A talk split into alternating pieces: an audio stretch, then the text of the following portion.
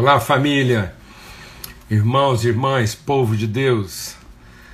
Forte abraço aí, que as misericórdias do Senhor sejam renovadas conforme a sua fidelidade.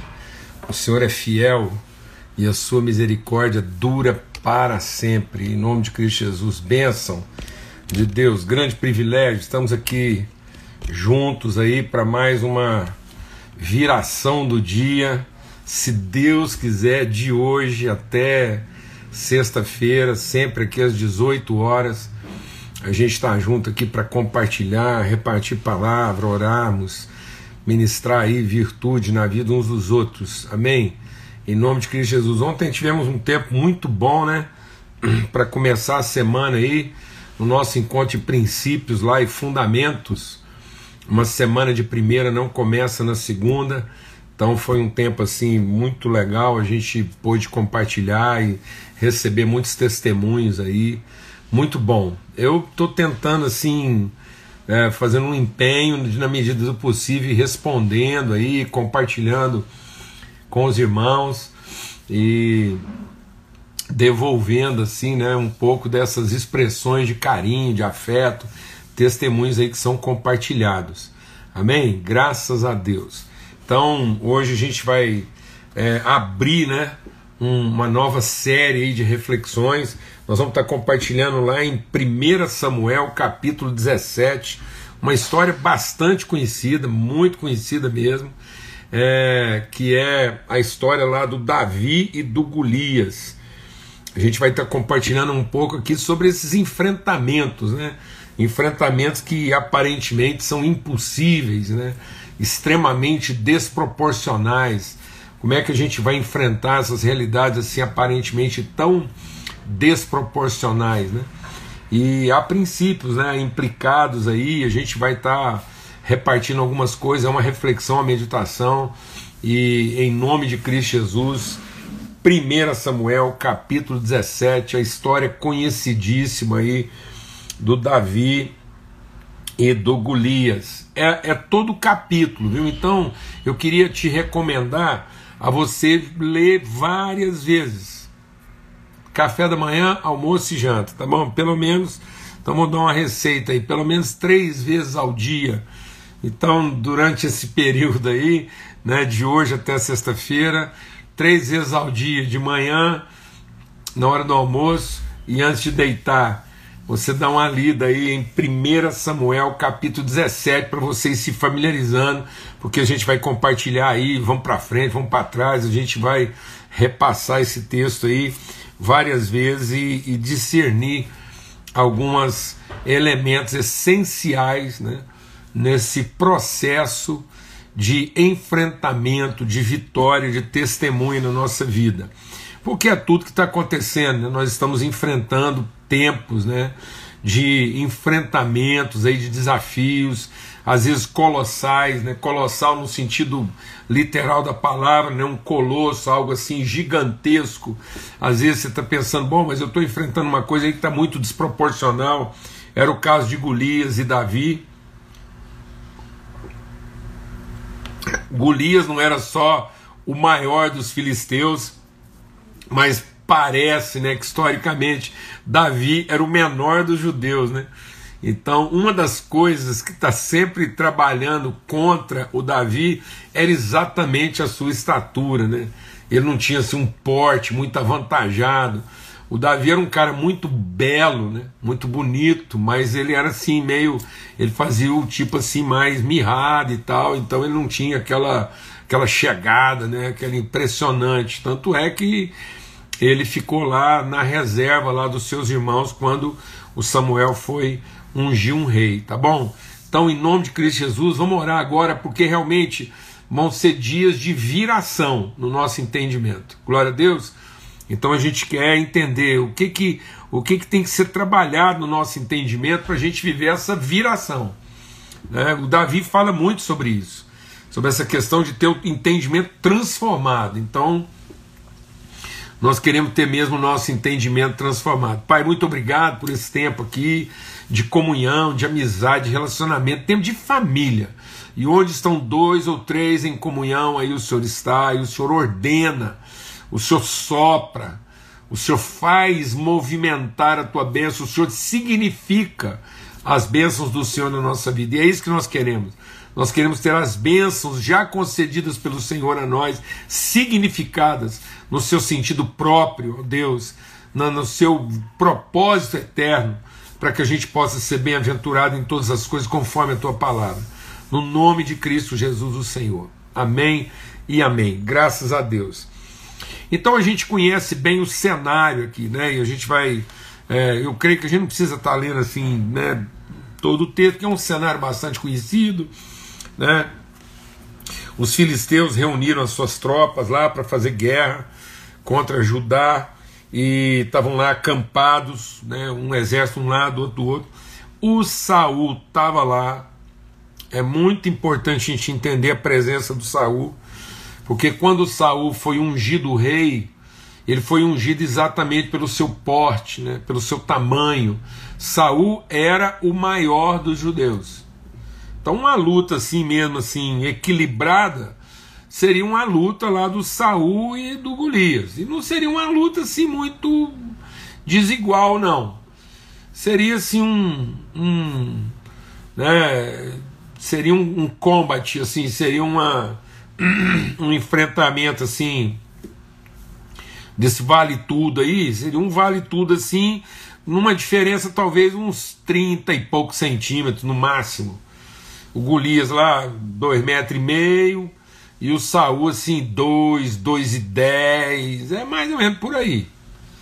Então isso assim, para uma luta, né, uma luta assim de vida mesmo, não era uma diferença assim, mas agora do Golias para o Davi, porque a Bíblia diz que o Saul passava a altura da, do mais alto de Israel, assim, a, a, o ombro de Saul pegava assim no cocoruco da pessoa mais alta de, de, de Judá. Ou seja, então Saul era aí 25, né? bem vestido, ele era quase uns 30 centímetros ali é, acima ou seja, então o Saúl devia ser 2, 2 e 5, 2 e qualquer coisa, 1 e 90 e tantos. Cara, porte. E o Golias, 2 e 40, por aí. Então, mas o Saul estava intimidado. Então, e, e aí estava essa situação toda lá, uma vergonha danada, um vexame. O Saul toda hora chegava lá e ficava desafiando. E o Saul, o Saul não, o Golias, o Golias chegava lá, desafiava e, e ele estava chamando era no mano a mano mesmo. Ele estava tentando uma provocação, tipo assim: pega o mais forte de vocês, o mais forte de nós aqui e vamos encarar. E isso era, meu irmão, deixa Deus ministrar o nosso coração, porque aqui já começa a reflexão. Isso era todo dia. Todo dia. Então, isso acontecia lá é, vinha lá, ele ia, parava e ficava gritando. Sabe, os nossos enfrentamentos são todo dia. É por isso que a palavra de Deus diz, né, que que basta cada dia o seu próprio mal. A gente compartilhou, né, sobre isso, né? Em tudo somos atribulados. Paulo diz: somos entregues à morte, não é o dia todo, não, é todo dia. Porque às vezes você acha que passou um, por isso que é, basta cada dia mesmo o seu próprio mal. Então a gente não tem que ficar pensando que tipo de problema. Deixa Deus ministrar o seu coração. Não fica pensando que tipo de problema você vai enfrentar amanhã. Enfrenta bem o que você tem para enfrentar hoje. Porque é todo dia. Todo dia é uma afronta, é um desafio. E ele ficava lá. E aí, a palavra de Deus diz que no meio dessa confusão lá, o pai do Davi chamou ele, o Gessé, lá no verso 17. O Gessé chamou e falou assim: Peço que você leve para os seus irmãos uma medida desse trigo tostado e esses dez pães. Corra e leve isso para os seus irmãos no acampamento. Porém, esses dez queijos, leve-o para o comandante de mil. Veja como seus irmãos estão passando e traga uma prova de que estão bem. Saul, eles e todos os homens de Israel estão no vale de Elá, lutando contra os filisteus. Tadinho, Jessé achava que o pau estava quebrando lá geral. Mal sabia ele que o exército de Judá estava passando assim, um maior vexame. No dia seguinte, Davi se levantou de madrugada, deixou as ovelhas com um guarda, carregou o que havia sido preparado e partiu como Jessé tinha lhe ordenado. Chegou ao acampamento quando as tropas estavam saindo para colocar-se em ordem de combate e aos gritos clamavam para a batalha. Os israelitas e filisteus se puseram em ordem, fileira a fileira. Davi deixou o que havia trazido aos cuidados do guarda da bagagem e correu para a batalha. Quando chegou lá, perguntou aos seus irmãos se estavam bem. Enquanto Davi ainda falava com eles, eis que vinha subindo o exército dos filisteus, o guerreiro cujo nome era Golias, o filisteu de Gate, e falou as mesmas coisas que havia falado anteriormente, Davi escutou. Deixa Deus ministrar ao nosso coração aqui. Todas, todas, e todas, a gente já meditou aqui, todas inclui todas as coisas, não exclui coisa alguma. Todas as coisas cooperam para o bem daqueles que amam a Deus e são chamados segundo o seu propósito. Então presta atenção, toda vez que Deus permite alguma coisa na nossa vida, é permissão dele, ele é o Senhor, ele está no controle. Foi isso que ele falou para Jó. O Jó achou que tudo que estava acontecendo na vida dele é porque Deus tinha perdido a mão. E Deus falou para Jó: falou, Jó, eu não perdi a mão de nada, não. Tudo aquilo que eu planejei eu vou executar. Eu sou o Senhor e não há nada que eu tenha determinado que possa ser frustrado. Nenhum dos meus planos podem ser frustrados. Deixa Deus ministrar o seu coração. E é plano de Deus, é plano de Deus que você alcance medida de varão perfeito. Então, o plano de Deus, o projeto de Deus, não é com meu êxito em alguma situação. O plano de Deus é com a minha plenitude. Deus quer que eu chegue à medida plena da pessoa que ele me gerou para ser. Então Deus tem uma palavra empenhada com a minha plenitude. Glória a Deus, amado. Deus não tem uma palavra empenhada com o meu êxito nessa ou naquela situação. Deus tem uma palavra, um compromisso assumido com a minha plenitude, com a minha bem-aventurança, para que eu possa chegar no fim da minha vida e dizer: está consumado. O que está consumado? Eu alcancei a medida de varão perfeito. Eu alcancei a minha medida. Então, tudo que Deus permite é para que você seja trabalhado e conduzido para essa medida. Isso quer dizer o seguinte: que na vida de um cristão, nós podemos ter várias situações constrangedoras, mas Deus nunca vai colocar você numa condição comprometedora. Fala devagar. Na sua vida você pode passar muitas, você, não é pode não, na sua vida você vai passar muitas, muitas, incontáveis situações, situações, ou seja, sítios, lugares, circunstâncias constrangedoras, há um constrangimento.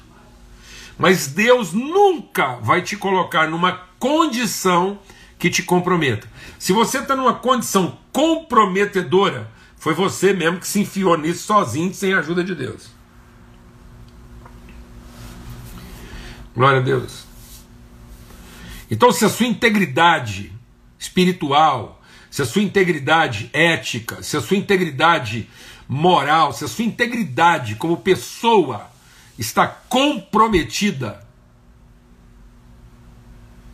é porque em algum lugar você saiu do projeto de Deus. Você está fora. Aí você tem que arrepender e voltar. Arrepender do pecado, da presunção, da vaidade, da soberba, da cobiça, do que for. Arrepender e voltar à prática das primeiras obras. O que, que são a prática das primeiras obras? É você ouvir Deus e ser guiado por Deus.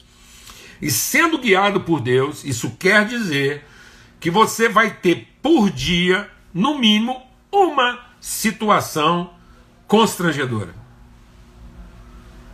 Todo dia tem a sua lição. E aí, isso vai mexer com você, com as suas emoções, com os seus sentimentos, para oportunizar para você o seu crescimento. Então, todo dia traz consigo o seu próprio mal. Nós, eu e você, somos o bem de cada dia e cada dia traz consigo o seu mal. Então, para cada dia, se me apresenta um desafio, para que eu possa fazer a lição do dia, para que eu possa enfrentar isso de maneira própria e vencendo o meu constrangimento, eu possa conhecer e manifestar aspectos da minha natureza e da minha identidade que muitas vezes não eram totalmente conhecidos. Então é, um, é uma escola permanente. Então, é, e mais, deixa Deus ministrar o seu coração.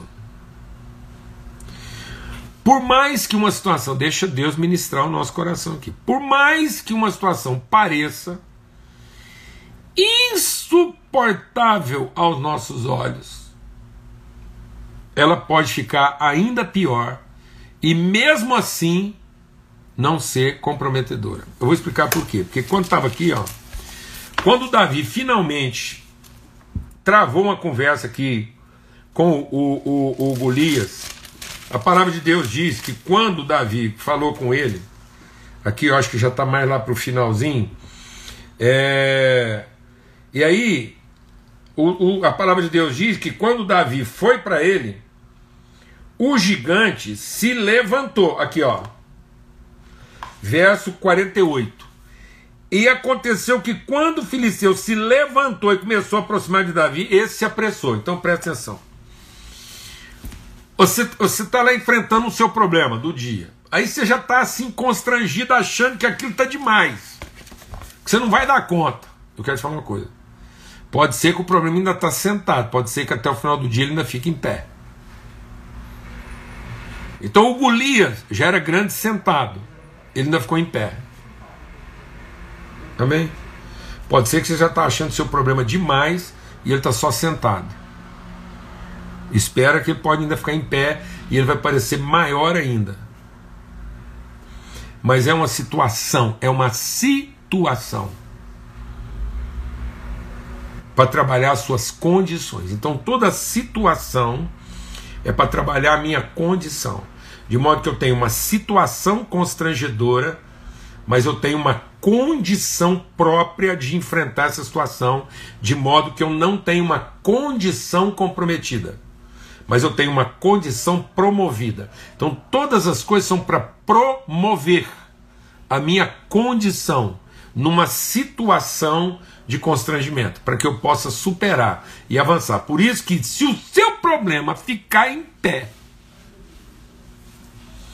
e ele já parecer maior do que ele estava parecendo, não corra dele, corra para ele. Porque a Bíblia diz aqui, eu vou ler para você, que quando um gigante ficou em pé, ou seja, o problema se revelou maior do que ele já era, o Davi apressadamente correu de encontro ao problema.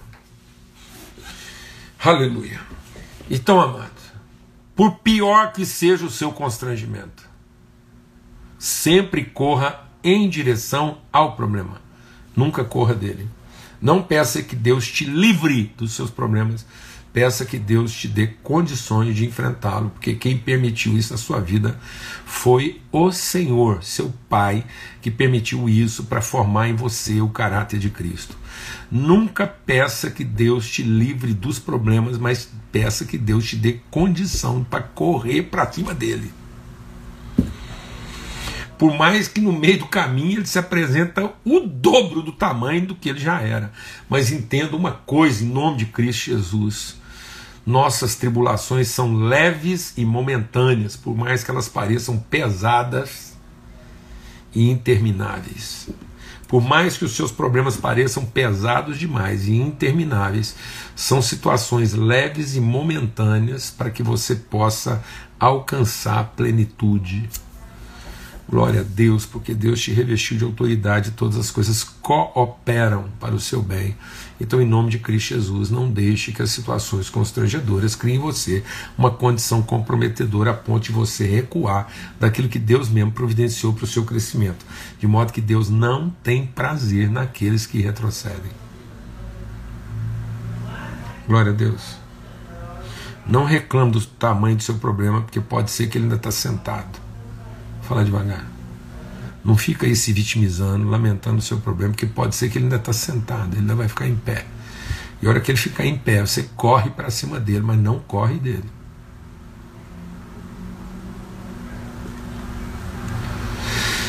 Aleluia. Glória a Deus. Então, amados, Deus vai nos conduzir a essa condição. O Espírito Santo vai nos conduzir a essa condição. E eu queria refletir sobre dentro desse ambiente em que nós somos conduzidos, nós somos conduzidos ao desafio. O Davi estava lá, tranquilo, e Deus estava sempre conduzindo ele para o desafio. E aí, a Bíblia diz que ele sendo conduzido, presta atenção, como é que ele foi conduzido?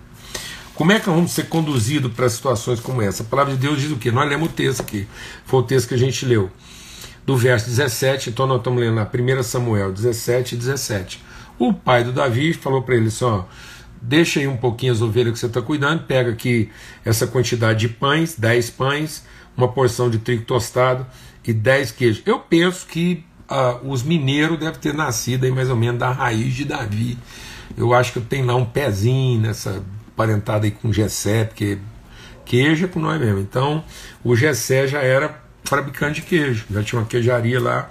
E pelo jeito o queijo do Gessé era porque ele, ele falou: os pães você, você dá lá para os seus irmãos, mas o queijo mesmo você entrega lá para o general, porque isso é substância lá para os caras.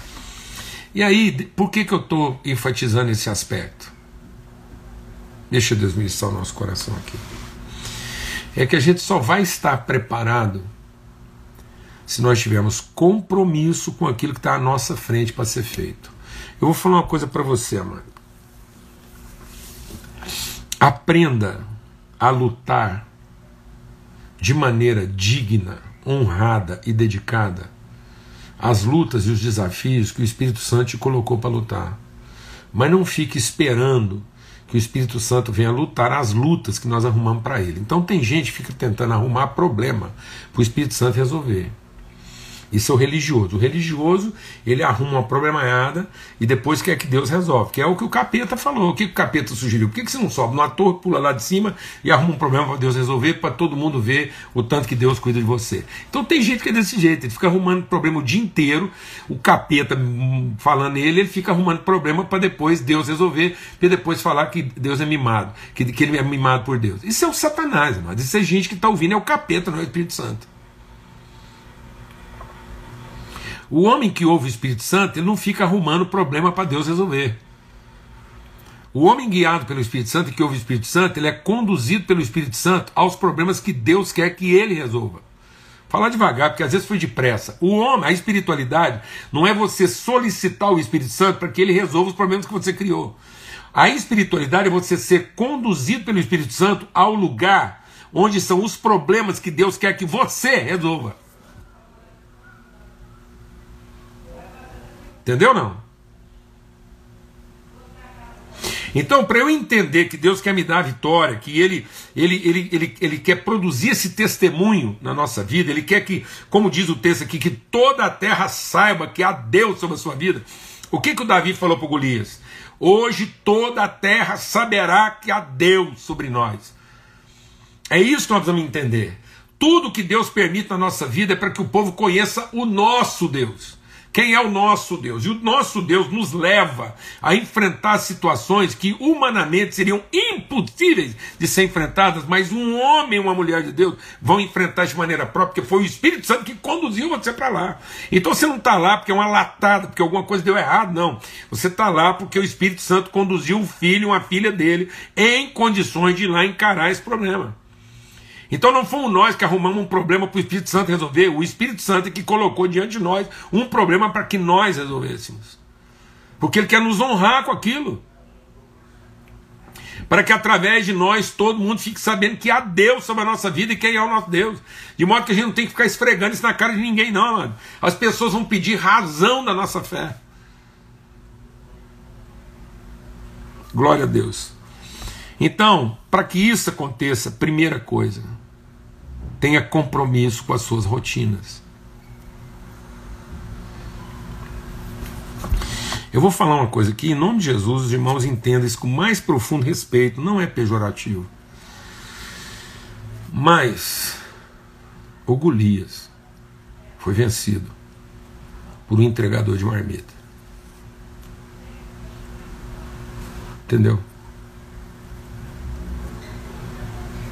E tem gente querendo ser matador de gigante, mas se sente humilhado de ter que entregar marmita.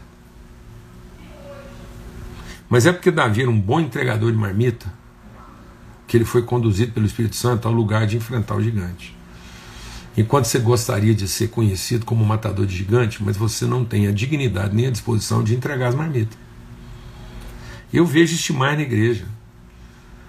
É um punhado de gente na igreja hoje que se recusa a carregar marmita, porque ele só funciona. É tão engraçado isso. Tem gente que. Ah, eu queria dar um aviso. Aí que hora que ele quer dar um aviso? Ele quer dar um aviso no horário nobre. Ele só, então tudo para ele só serve se for lá com público garantido, no horário nobre, se tiver os holofotes, se tiver tudo apoio. Ele não quer entender que às vezes vai ser entregando uma marmita, com todo respeito aos entregadores de marmita. Tá? É tanto respeito ao entregador de marmita que é do entregador de marmita que nós estamos falando aqui hoje. Porque antes dele ser o matador do Golias, ele foi o entregador da marmita. Ele foi em casa ficando, ficou em casa fazendo o trabalho que ninguém queria fazer. Pelo amor de Deus, amados. Que tipo de pessoa nós queremos ser na mão de Deus? Tem gente que só quer funcionar, só quer entregar o seu melhor depois que ele tiver todas as condições favoráveis a ele, todo mundo prestando atenção no que ele está fazendo. Davi estava entregue a um trabalho totalmente anônimo, alternativo, secundário naquele contexto. Os homens de poder, os homens de força, estavam tudo lá no campo de batalha. Quem ficou lá cuidando das ovelhas? Os menores, os mais fracos, os que aparentemente não tinham força, não podiam resolver o problema. Então Deus foi lá e tirou um homem, que era o homem que resolveu o problema, num lugar onde ele foi colocado, porque todo mundo achava que ele não era o cara que resolveu o problema. E sabe por que ele é o cara que resolveu o problema? Porque ele estava lá fazendo o trabalho dele sem reclamar sem murmurar, sem se queixar e sem ficar procurando condições ideais para ser notado, para ser aparecido ou para ser reconhecido. Foi entregando a sua marmita. Em nome de Cristo Jesus. Eclesiastes 9: tudo que vier à sua mão para ser feito, faz conforme as tuas forças. Não existe trabalho nobre e nem trabalho secundário. Existe trabalhador nobre e trabalhador secundário.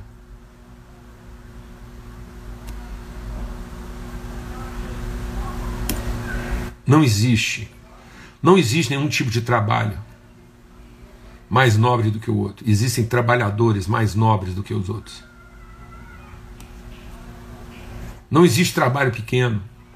Não existe serviço pequeno. Não tem trabalho mais importante nem trabalho menos importante. Tem gente que dá importância ao trabalho e tem gente que não dá importância ao trabalho. E Deus não está à procura dos competentes, Deus está à procura dos dispostos de coração. Porque enquanto o homem vê a aparência, Deus olha o coração. Porque Deus conhecia o coração do Davi quando ele estava entregando a sua marmita. É assim que a gente é conduzido pelo Espírito. Tem muita gente que fala, ah, pastor, eu queria tanto ouvir a voz do Espírito e eu não consigo. Sabe por que, que às vezes você não consegue ouvir a voz do Espírito? Porque você está esperando ouvir. em vez de seguir ouvindo. Então vai lá, faz de todo o coração aquilo que se apresentou. Entrega seu coração integralmente, se disponha, faça tudo conforme as tuas forças, com alegria, com disposição, com ânimo. E aí, meu irmão, sabe o que vai acontecer? O Espírito te conduzirá, ele te levará ao lugar que ele quer te levar. Por quê? Porque o Espírito não está aqui para escutar a gente falando para ele o tamanho do problema que nós arrumamos e agora nós queremos que ele resolva. O Espírito está aqui à procura de quem quer ouvi-lo para resolver os problemas que precisam ser resolvidos. E sabe como é que o Espírito Santo vai encontrar pessoas assim? Porque elas não estão na caverna, elas não estão à espera. Sabe como é que Jesus encontrou seus discípulos?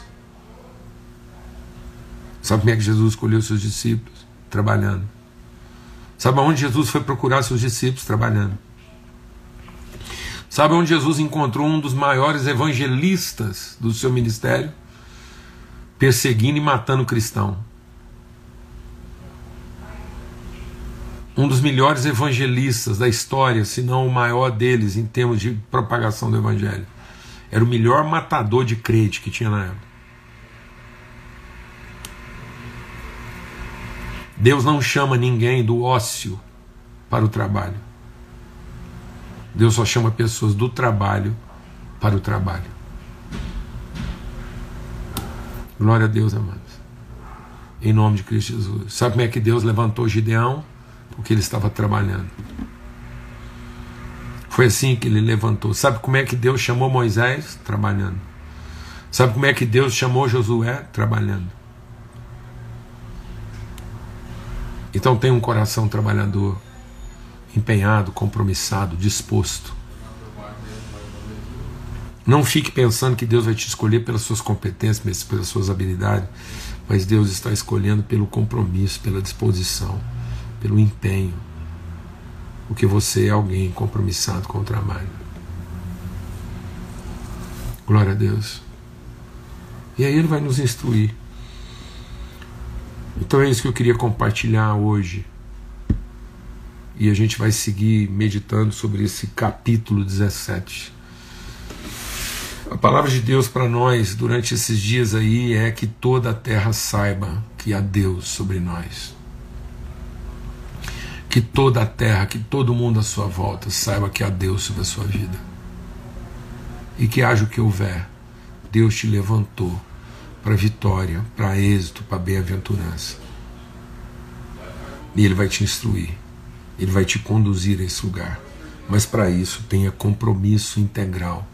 Não fique esperando o jogo da primeira divisão. Não fique esperando para quando você participar, quando você chegar no, no, lugar que você sempre imaginou, você vai entregar tudo, porque isso não vai acontecer. Entregue tudo agora. Coloque todo o seu coração naquilo que está diante de você para ser feito. Em nome de Cristo Jesus, Senhor. Amanhã, se Deus quiser, às 18 horas, nós vamos continuar aqui nesse cenário de viração do dia, de transformação do entendimento. Glória a Deus, aleluia. Pai, muito obrigado pelo teu amor. Obrigado porque o Senhor colocou sobre nós a tua mão e o teu espírito nos conduz do trabalho para o trabalho. E é isso que nós queremos, ser trabalhadores compromissados com o trabalho. Que a gente possa ter mesmo esse empenho, essa disposição de fazer tudo o que vier a nós para ser feito conforme as nossas forças, com todo empenho, com toda disposição. E o teu Espírito Santo nos conduzirá com certeza, em nome de Cristo Jesus. Nós estamos aqui para sermos orientados pelo Espírito aos problemas que o Senhor quer que nós resolvamos. E não para ficar aqui apresentando ao Senhor os problemas que nós gostaríamos que o Senhor resolvesse. No nome de Cristo Jesus, o Senhor. Amém e amém. Que o amor de Deus, o Pai, a graça bendita do seu Filho Cristo Jesus e a comunhão do Espírito Santo de Deus seja sobre todos, hoje e sempre, em todo lugar. Até amanhã, se Deus quiser, às 18 horas, aqui na viração do dia, essa mesa preparada.